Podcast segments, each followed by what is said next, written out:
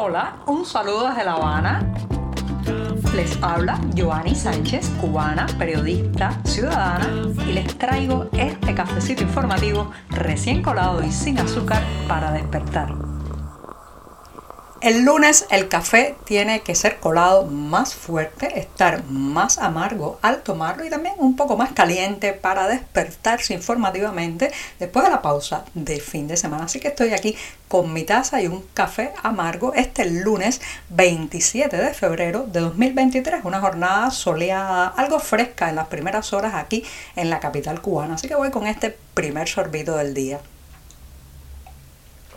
Después, después de este buchito, les comento que la ley electoral cubana, de la que he comentado muchos detalles en este programa, una ley electoral que está pensada, señoras y señores, para mantener el status quo, el régimen actual, todo lo que se pueda. Una ley electoral en que el votante, el ciudadano, el elector es el último eslabón de la cadena y de la importancia y que, como saben, prácticamente no puede decidir ni el derrotero nacional, ni el rumbo de la nave económica cubana, ni otros detalles. Pues esta ley electoral, entre sus rigideces, está que prohíbe hacer campaña, ¿sí? Hacer campaña electoral. Se supone que los electores solamente podemos decidir entre candidatos a partir de una foto y una pequeña biografía, muchas veces edulcorada, que no hay manera de comprobar si los méritos que allí se dicen son ciertos o no, y el candidato no debe hacer ningún tipo de campaña para eh, pues acceder a un puesto, ya sea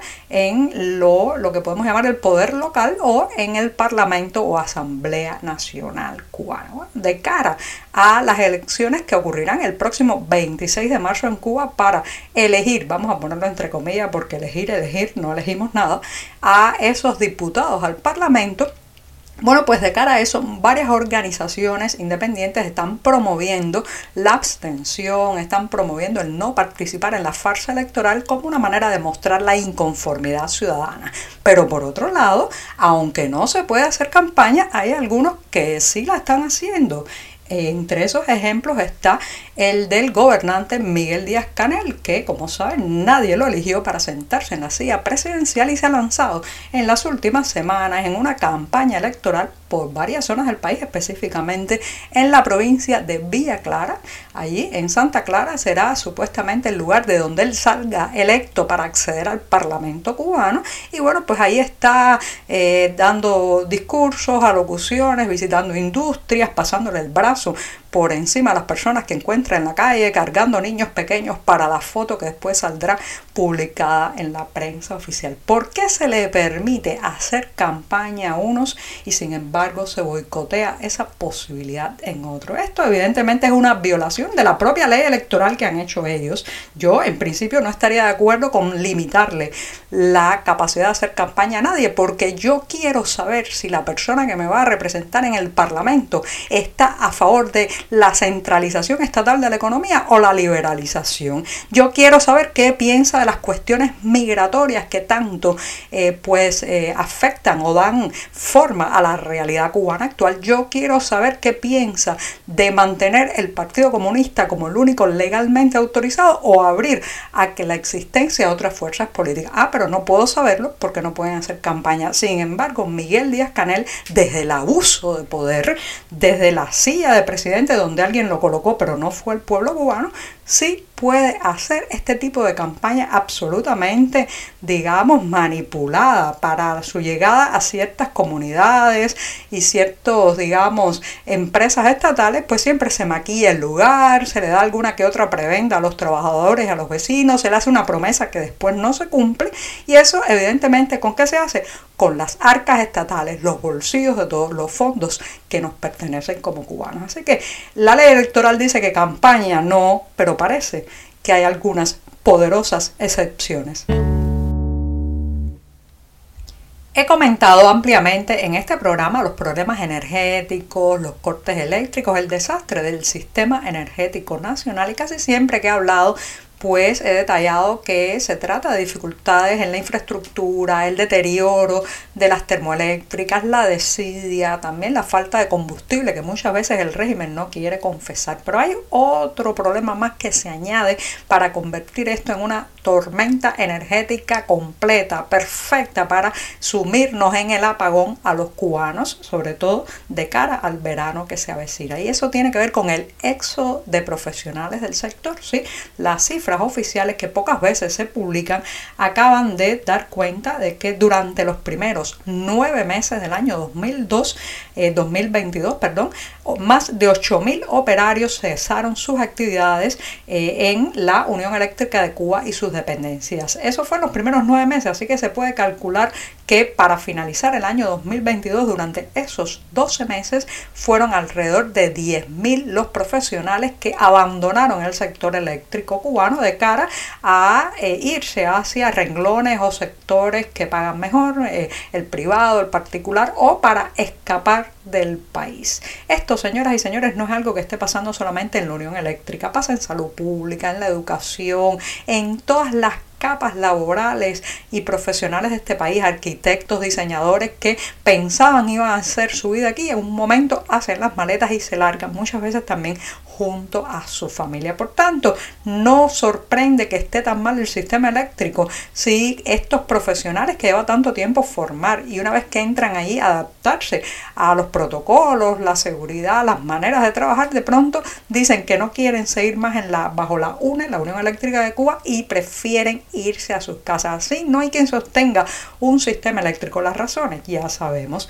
Bajo salarios, mala estimulación, muy rígidas y sobre todo jefes incapaces, la gente que está frente muchas veces a estas empresas eléctricas, a estas dependencias energéticas, no son los más capaces, sino los más confiables. Entonces ordenan desde arriba eh, pues maniobras y acciones que no se pueden cumplir, maltratan verbalmente a los trabajadores y desconocen el sacrificio de levantarse cada día en la mañana con muy pocas ganas de ir a trabajar para al final recibir tan mísero salario mensual.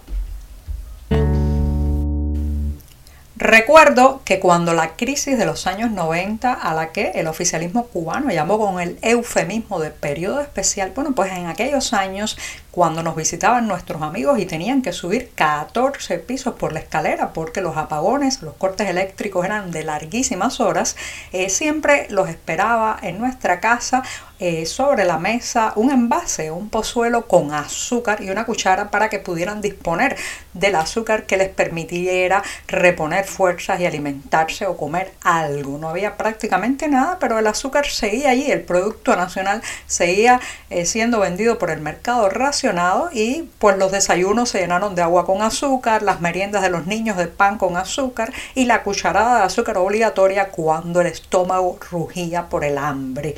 Déjenme decirles que en el punto este del suministro de azúcar esta crisis pinta incluso peor que la de los años 90. ¿sí? Prácticamente está desapareciendo el Producto Nacional debido a las pésimas cosechas que se han tenido en los últimos años. La última zafra ni siquiera llegó al medio millón de toneladas de azúcar y en el mercado racionado se ha limitado aún más la cantidad del producto. Hasta el punto que ahora mismo si usted se sumerge en las redes informales de comercio, en el llamado mercado negro, bueno, pues tendrá que desembolsar hasta 200 pesos por una libra de azúcar. 200 pesos por una libra de azúcar, señoras y señores. Eh, alrededor de un kilogramo de azúcar sería prácticamente más de la jubilación semanal de un pensionado en Cuba. Claro, también me dirán quién come tanto azúcar mensual. Bueno, las personas que no tienen otra cosa que llevarse a la boca. Aquí el azúcar ha sido el gran puntal, el pilar para sobrevivir cada día a pesar de las implicaciones para la salud que tiene el consumo excesivo de este producto, pero que simplemente cuando no hay más nada la gente apela a comer azúcar directamente. Bueno, pues ese producto está escaseando, cada vez está más caro, compitiendo prácticamente con el arroz y la carne de cerdo. A ver, a ver quién se adelanta en la subida galopante de su precio. Así que en ese eh, detalle por lo menos estamos peor que en el periodo especial de los años 90.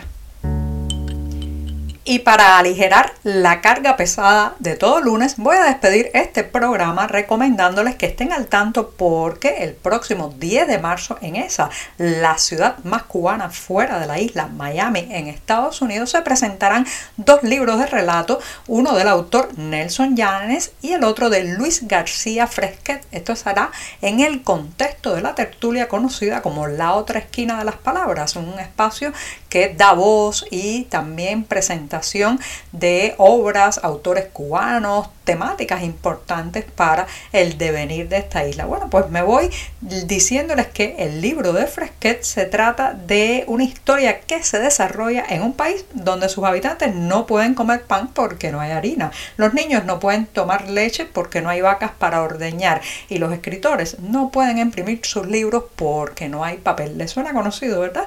Bueno, con esto sí digo adiós. Hasta mañana martes. Muchas gracias. Por hoy es todo. Te espero mañana a la misma hora. Síguenos en 14medio.com. También estamos en Facebook, Twitter, Instagram y en tu WhatsApp. No olvides, claro está, compartir nuestro cafecito informativo con tus amigos.